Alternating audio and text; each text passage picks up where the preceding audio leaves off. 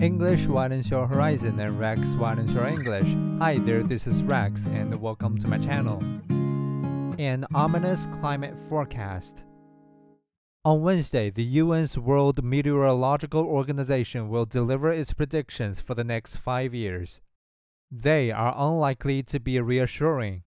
In the forecast for 2022 to 2026 that it issued last year, the WMO puts at 48% the odds that for at least one of those years, average global temperatures would be 1.5 Celsius degree higher than pre-industrial levels. In 2015, the odds of that happening were close to zero.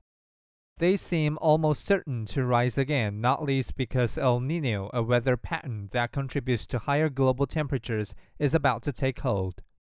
Keeping long-term global warming below 1.5 Celsius degree was the more ambitious target of the Paris Agreement signed in 2015.